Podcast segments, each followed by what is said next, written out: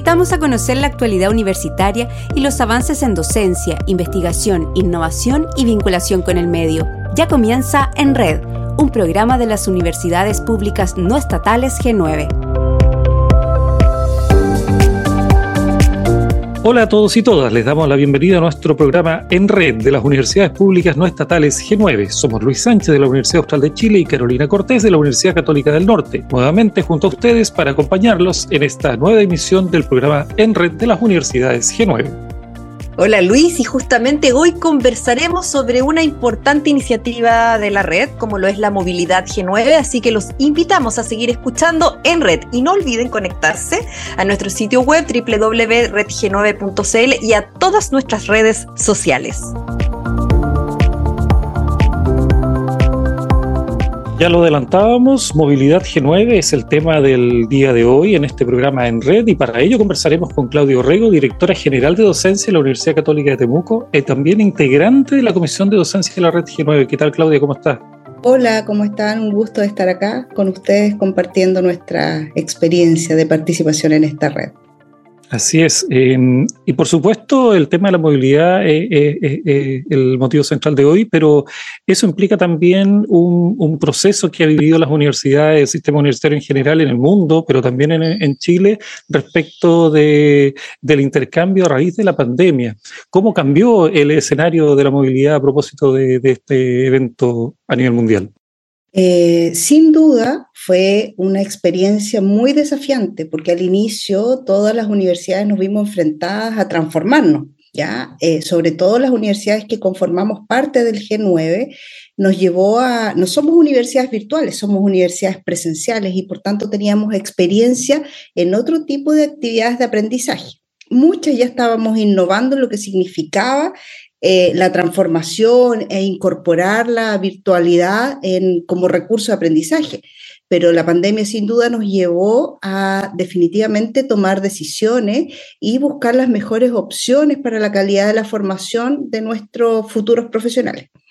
En este contexto, ¿verdad? La movilidad en una primera instancia se vio reducida. Ya los estudiantes no podían salir, los estudiantes no podían vivir la experiencia de intercambiar con otras universidades y teníamos claramente la preconcepción que la, virtualidad siempre iba a ser a nivel internacional o un aspecto así transformador completo.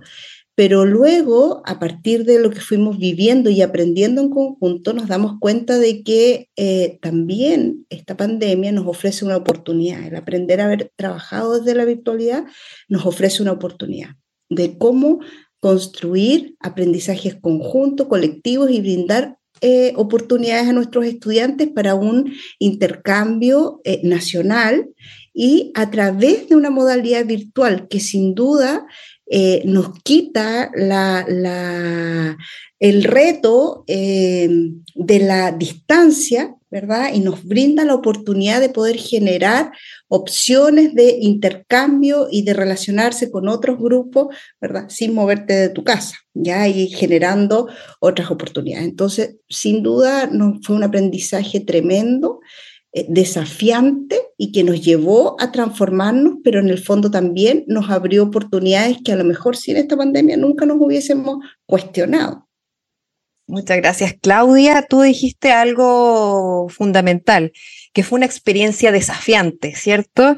Y que las universidades, que, bueno, las universidades de, generalmente acá en Chile son presenciales, eh, dijiste algo que eh, viene conectado a la pregunta que te queremos hacer ahora, que tiene que ver con que esto de la, de la pandemia permitió a las universidades eh, obtener este recurso de innovación a través de la virtualidad y que no necesariamente eh, movilidad significa salir de Chile, ya, sino que también nos permitió eh, a nosotros como universidad de la red G9 intercambiar experiencias dentro de nuestras universidades. Y ahí va la pregunta justamente de cuál cómo ha sido la recepción de los estudiantes de, nuestras universidades en este intercambio Fíjate que eh, yo creo que eso ha sido lo más positivo, ¿ya? Han habido distintas brechas y dificultades. No, no, podemos decir que esto funciona por obra y magia, ¿ya? Ha significado un trabajo súper coordinado de los encargados de movilidad en las universidades, de los directores de docencia y de otros integrantes para poder hacer que esto funcione.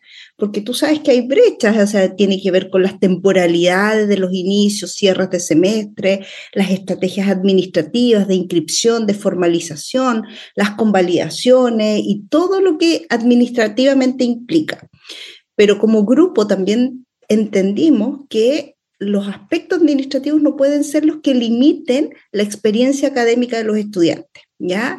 Y la experiencia académica de los estudiantes ha sido súper positiva porque les ha dado la oportunidad de compartir con otras culturas, con otras organizaciones, de relacionarse con otros estudiantes, de compartir experiencia y además Tú sabes que los estudiantes en este tipo de cursos, porque partimos con cursos que son de formación más bien general en las universidades, son a elección del estudiante. Entonces, cuando el estudiante elige un tema que le interesa, ya, sin duda la motivación y el compromiso es distinto. ¿Ya? Por tanto, para ellos ha sido un impacto bastante positivo, a pesar de que de pronto eh, les complican los temas de los reconocimientos, como ya te decía, esos factores administrativos que, que pucha, nos encantaría que, que no existieran, pero, pero sabemos que sí están por las diferencias administrativas y de gestión que tenemos las universidades. Y que nos encantaría tener una plataforma única y que nos encantaría que todo funcionara de manera automática, pero no es así y eso afecta la experiencia del estudiante, pero sin duda no limita la, visión positiva que ellos tienen de haber intercambiado. Eso además desafió a los profesores, ¿ah? porque fíjate que una de las complicaciones que existen en este tipo de cursos virtuales como decían muchos artículos por ahí, existía en el tema las pantallas negras, eh, la invisibilización de los estudiantes dentro de. Entonces, eh, los profesores de los cursos, al saber que tenían cursos de intercambio, tuvieron que poner mayor esfuerzo también para visibilizar y generar experiencias colectivas de aprendizaje a través de la virtualidad, porque de lo contrario, para el estudiante iba a ser casi invisible estar ahí. Y el, uno de los objetivos que tiene la virtualidad es poder aprender de otras culturas universitarias, de otras organizaciones, de poder relacionarse con otros. Y si no generábamos estas acciones, el estudiante pasaba invisibilizado y por tanto su experiencia no iba a ser positiva.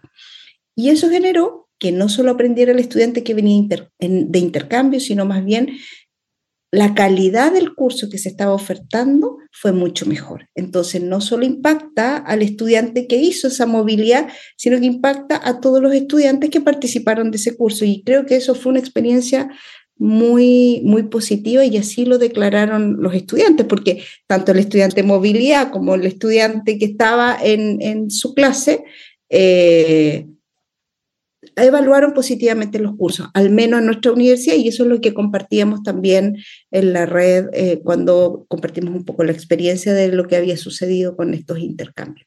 Y otro aspecto positivo es que piense que cuando un estudiante hace movilidad, es fantástica su experiencia, sale de su casa muchas veces, se va a otro país o a otra ciudad, vive otra cultura.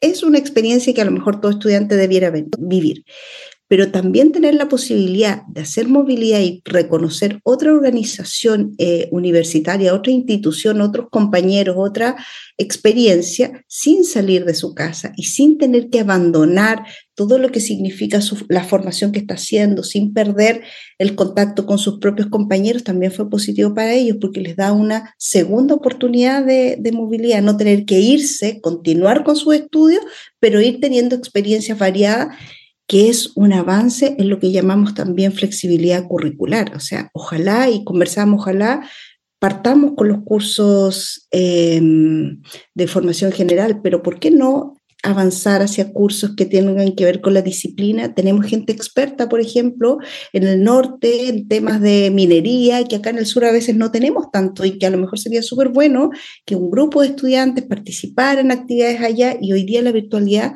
nos ofrece esas oportunidades de empezar a avanzar y proyectar más allá de lo que siempre hacemos. Claudia, a propósito de, eso, eh, eh, recordemos que el 2021 inició este proyecto de manera de piloto, digamos, como, y ahora ya hace poquito cerró la, admisión para el 2023 de, este, de esta iniciativa de Proyecto Movilidad Virtual G9. ¿Se ha mantenido el tipo de curso, la oferta académica han variado? Eh, ¿Cómo evalúan todo este proceso?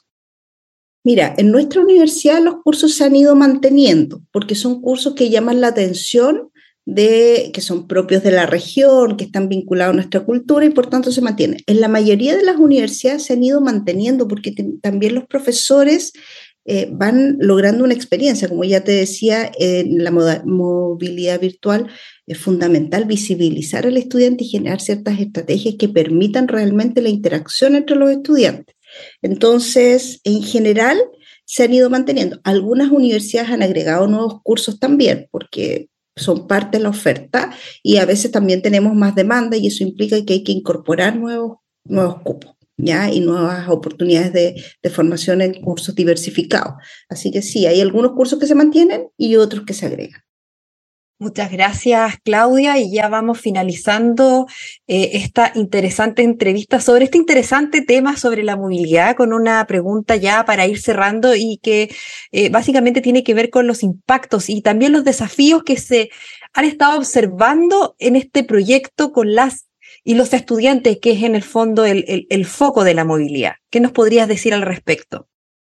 Bueno, solo destacar que eh, este es un esfuerzo que las universidades hacemos para los estudiantes. No es, una, no es un esfuerzo para la universidad, es un esfuerzo para que los estudiantes mejoren la calidad o avancen o desarrollen una mejor calidad en la formación, que les permita vivir la experiencia de un mundo globalizado, donde podemos avanzar hoy día entre, entre nosotros como universidad y luego con universidades del mundo. ¿ya? Eh, es un impacto positivo, eh, siempre los estudiantes lo valoran muchísimo, ellos destacan el poder compartir con otros, conocer la realidad de otros también, porque les permite asimismo validar la, experiencia estudiantil que están viviendo en su propia universidad. Entonces, ah, también lo están haciendo así en las otras universidades, ah, estos cursos tienen más o menos la misma lógica, entonces estoy bien en mi formación. Eso es súper importante para el estudiante ir validándose en lo que está aprendiendo, conocer a otros, compartir con otros. Hay muchos desafíos también esto, ¿ya? Y ya te comentaba antes, uno de los desafíos son los administrativos, más que incluso la experiencia de aprendizaje, son los desafíos administrativos que limitan muchas veces y que hay que ir avanzando en ello, ampliar la oferta sin duda, ¿ya? Eh, y generar cada vez estrategias mucho más activas para que los estudiantes realmente interactúen en esta lógica de virtualidad. ¿ya? Eh, estamos todavía aprendiendo respecto a estas metodologías de trabajo y tenemos que ofrecer muchas más oportunidades para que los estudiantes tengan la posibilidad de compartir y de conocer la cultura del otro, porque todavía no, no avanzamos a la experiencia universitaria total en la movilidad. Cuando se hace presencial, no solo vas a tu clase, participas de actividades extraprogramáticas, vas a, la, a tomar el café a la cafetería, haces otras cosas y hoy día no tenemos esas oportunidades en la virtualidad, tenemos que avanzar a que vivan una experiencia más enriquecida todavía.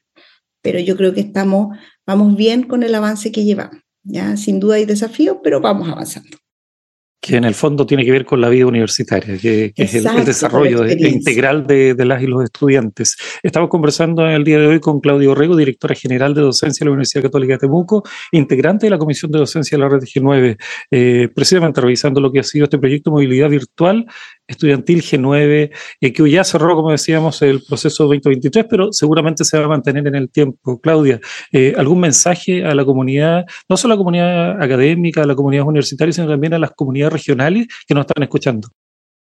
Eh, solo comentar que como universidades del G9 tenemos ciertos sellos que nos permite avanzar, que tenemos focos comunes en la, calidad de la formación que queremos para nuestros estudiantes que la comunidad sepa que estamos haciendo esfuerzos por avanzar, por, por tener una mejor calidad y mejores experiencias eh, de aprendizaje y de vida universitaria para nuestros estudiantes, que queremos que, que los, los, estudiantes se movilicen, que compartan entre sí y que sin duda uno de los grandes desafíos que tenemos y para el cual nos estamos esforzando todos es para avanzar en una flexibilidad curricular que permita a los estudiantes movilizarse, eh, flexibilizar en lo que a ellos les interesa, complementar su currículum más allá de lo que está prescrito.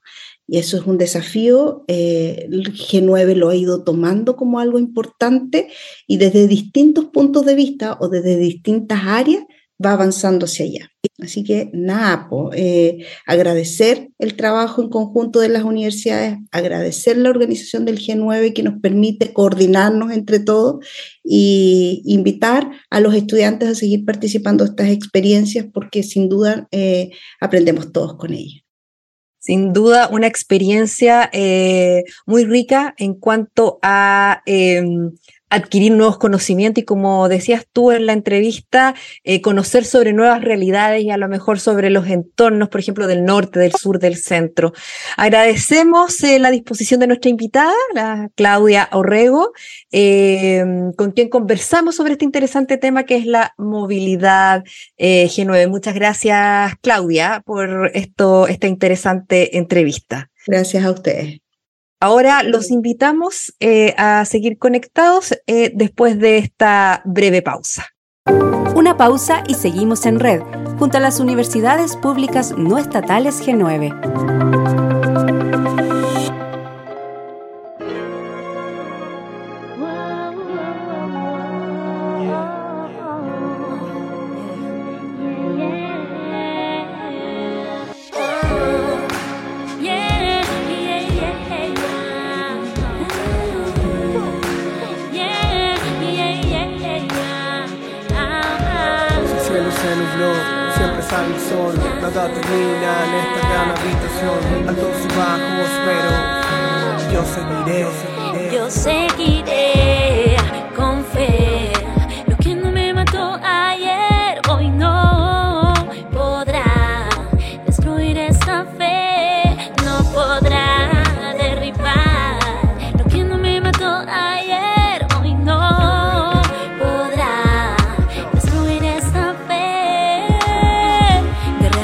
Nacer para ver la luz, por sobrevivir a la juventud. Nos hablaron de valores ante una cruz, que siguiéramos su Dios hasta el ataúd. Imponen falsas metas, tradicionalistas, no vuelven consumistas. Oh, depositan la semilla de la competencia, nos amoldan desde nuestra inocencia. Cambiemos hoy, será tarde mañana. Activa hoy la energía del prana.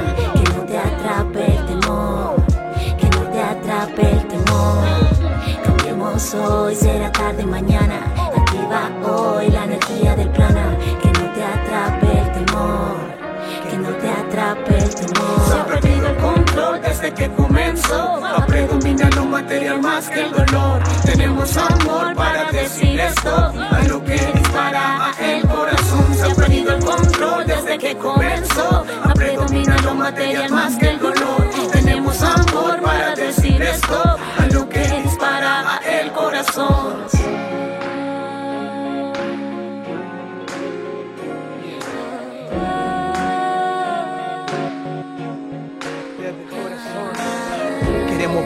de calidad, queremos cambiar los procesos de esta realidad, queremos paz, aunque parezca utópico.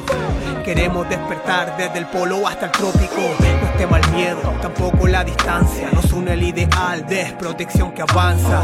En cada aldea, en cada continente, se siente el latido del espíritu presente. Y nos llama, nos llama a proteger el área, recolectar semillas sin transgénicos que matan, mirar de frente, protegernos, confiar en nosotros, menos los gobiernos. Honremos el canto de las machis, los árboles nativos, seremos uno solo, caminaré contigo, tú conmigo, estamos vivos, hemos venido.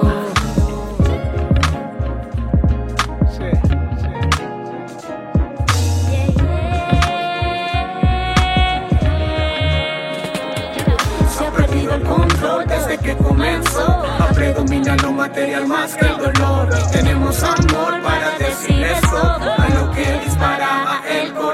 Se ha perdido el control desde que comenzó a predominar lo material más que el dolor. Tenemos amor para decir esto, a lo que dispara el corazón.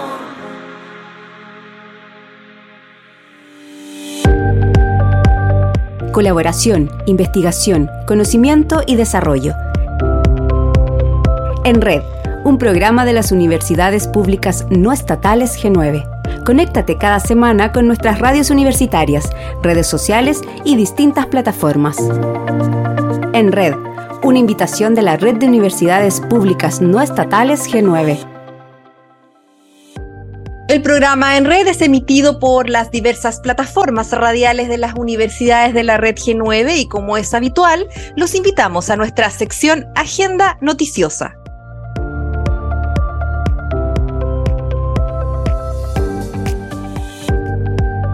Desde la Universidad Austral de Chile los saluda Maximiliano Valenzuela, periodista de la Dirección de Comunicaciones. Emprendedores de los Ríos serán apoyados por convenio entre la UACH Caja Vecina y Red Global de Banco Estado. Esta alianza permite acceder a los servicios de Caja Vecina y Compra Aquí con el fin de apoyar y generar un impacto económico en cada comercio asociado. Al respecto, Teresa Duque, emprendedora y beneficiaria de la localidad de Lago Ranco, destacó lo siguiente. Creo que es una gran oportunidad para todos los emprendedores, sobre todo los que estamos en los sectores rurales, que allí la, gente puede, los vecinos pueden adquirir todos los, beneficios que tiene Caja Vecina y así no, no tienen que trasladarse a lugares tan lejos. Este convenio de cooperación tiene como objetivo entregar apoyo integral y especializado para fortalecer las capacidades y la actividad de emprendedores y emprendedoras de los ríos que son apoyados por la Universidad Austral en sus distintas unidades, en especial a través de los centros de negocios Cercotec de Lago Ranco y Valdivia. Con la participación de importantes exponentes nacionales e internacionales en distintos puntos del país, se está llevando a cabo la duodécima versión del Congreso Futuro. En esta versión, el evento también se desarrolló en el Teatro Municipal de la Comuna de Temuco, donde se abordaron como ejes centrales las temáticas ligadas al cáncer y energías renovables. Dicha instancia contó con más de una decena de expositores provenientes de diferentes casas de estudios de la Araucanía, entre ellas la Universidad Católica de Temuco. Por parte del UCT expuso el doctor en ciencias Nicolás Chapacase, quien realizó una presentación denominada Biomasa Forestal. Escuchamos a continuación al doctor en ciencias Nicolás Chapacase, quien entregó más detalles de su presentación. La energía renovable que tenemos en mayor abundancia en nuestra región por lejos es la biomasa forestal. Y ahí tenemos un desafío que es la de aprovechar esta energía que la naturaleza ha acumulado por tantos años, que es la, energía del sol, y, aprovecharla de, de, manera tal que no contamine nuestro aire. Informó para En Red el periodista Misael Urrutia.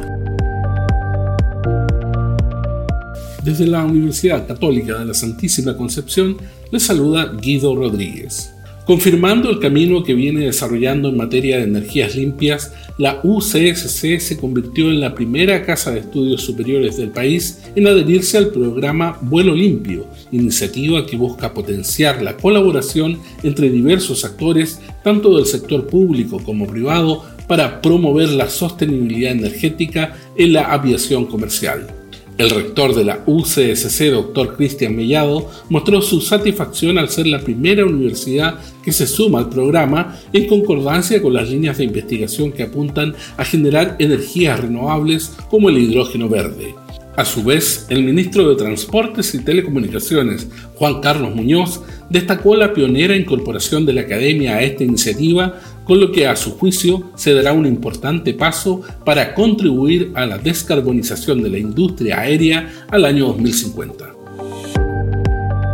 propiciando el intercambio de experiencias entre las instituciones de educación superior adscritas a G9, el proyecto de movilidad estudiantil virtual 2023 permitirá que alumnos y alumnas de alguna de las casas de estudio que forman parte de la red puedan cursar una asignatura en una universidad perteneciente a la misma agrupación. La directora de docencia de la Universidad de Concepción, doctora Carolyn Fernández Branada, entrega más detalles de las ventajas que este proyecto conlleva. Nos permite utilizar las tecnologías de la información y la comunicación con el objetivo de facilitar los intercambios cambios y la colaboración que existe entre el cuerpo académico, pero también cómo proveer de distintas experiencias educativas, formativas, culturales y también experimentales por parte de nuestro estudiantado. Cuatro asignaturas con ocho cupos por cada una de ellas es la oferta de la Universidad de Concepción para movilidad estudiantil virtual. Estas son competencias para el bienestar, crecimiento y desarrollo personal, desarrollo de competencias para la empleabilidad, curso introductorio sobre género y diversidad sexual e inclusión, un compromiso de todos. Les saluda Claudio Zurita desde la Universidad Católica del Maule y esta semana destacamos la alianza entre la UCM y CMPC, la cual permitirá a estudiantes realizar pasantías internacionales. Las flamantes ganadoras de la primera entrega de la beca CMPC fueron Marcela Ríos González de la carrera de Trabajo Social y Francisca Flores Gaetes de Kinesiología UCM, quienes tendrán la oportunidad de estudiar en España durante seis meses en las universidades de Valladolid y Málaga respectivamente. El beneficio consiste en la entrega de 4 mil dólares para gastos, en el marco de esta alianza entre la empresa privada y la Universidad Católica del Maule, que va en directo beneficio de la región y del país. Hola, soy Rocío Cano Muñoz, periodista de la Dirección de Comunicaciones de la Pontificia Universidad Católica de Chile, y les contamos una buena noticia. Cultivar en el desierto parece un desafío insalvable, pero un equipo de investigadores UC desarrolló una interesante propuesta cultivar las zonas costeras del desierto de Atacama sobre la base del uso del agua de niebla como insumo para el riego. El proyecto contará con dos sitios experimentales, uno en la estación Atacama UC, Alto Patache, ubicada al sur de Iquique, y otro en el sector de Falda Verde, cercano al Parque Nacional Panda Azúcar. Esta iniciativa, desarrollada en el desierto más árido del mundo, posicionaría a la región y a Chile como un laboratorio para identificar estrategias y desarrollar cultivos adaptados a la sequía, ofreciendo alternativas al cambio climático que está generando reducción en las precipitaciones a lo largo de todo el país.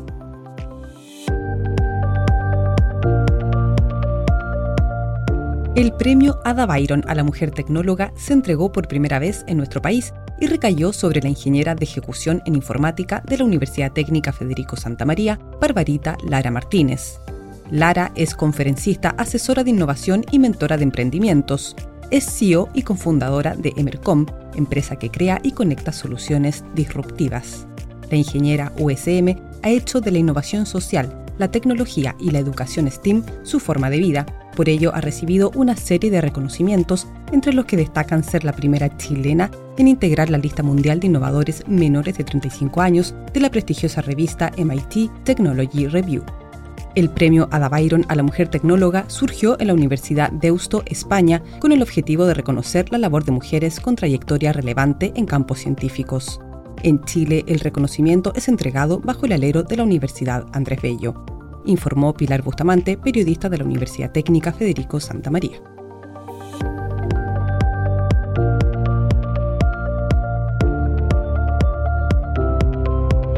Hola, les habla Jenny Viedma.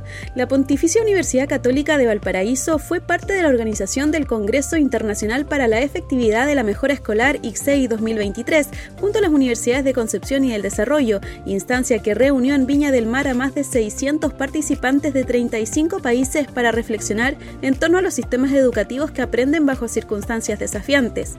El evento, que se enfocó en reimaginar la educación del futuro en un contexto de pospandemia, incluyendo perspectivas globales, y soluciones innovadoras locales fue inaugurado por el rector de la PUCB Nelson Vázquez, quien destacó la importancia de la evaluación y proyección en el tiempo de las políticas públicas en el ámbito educacional pensadas a partir de la investigación.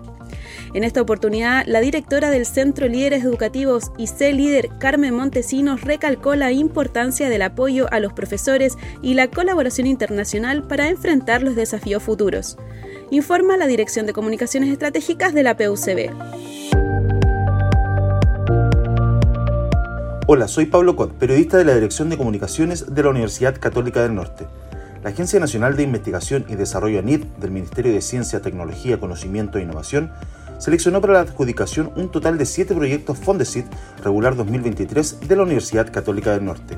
Las propuestas elegidas abordan disciplinas como ciencias sociales y naturales, las que fueron postuladas por académicos y académicas de nuestra Casa de Estudios al Concurso Nacional de Proyectos Fondesit Regular 2023 de ANID. El director de investigación y análisis de la producción científica de la UCN, doctor Carlos Calderón Carvajal, valoró el trabajo de los académicos y académicas de nuestra universidad, ya que con estos resultados están contribuyendo significativamente a la generación de conocimiento desde el norte del país. Se trata de propuestas bastante interesantes de disciplinas como las ciencias sociales y naturales, y cuyas áreas de investigación son economía regional y nacional, antropología y arqueología, salud y medicina, suelos y tierra y otros, detalló el doctor Calderón. Hemos llegado al final de este nuevo capítulo del programa En Red. Somos Luis Sánchez de la Universidad Austral de Chile y Carolina Cortés de la Universidad Católica del Norte. Les recordamos que En Red es un programa de la Red de Universidades Públicas No Estatales G9 y esperamos hayan disfrutado de este espacio que da cuenta del quehacer de las nueve universidades que conforman la agrupación. Que tengan una excelente semana. Muchas gracias por escucharnos y nos reencontramos con la actualidad universitaria en una próxima edición de En Red, programa de las universidades públicas no estatales G9.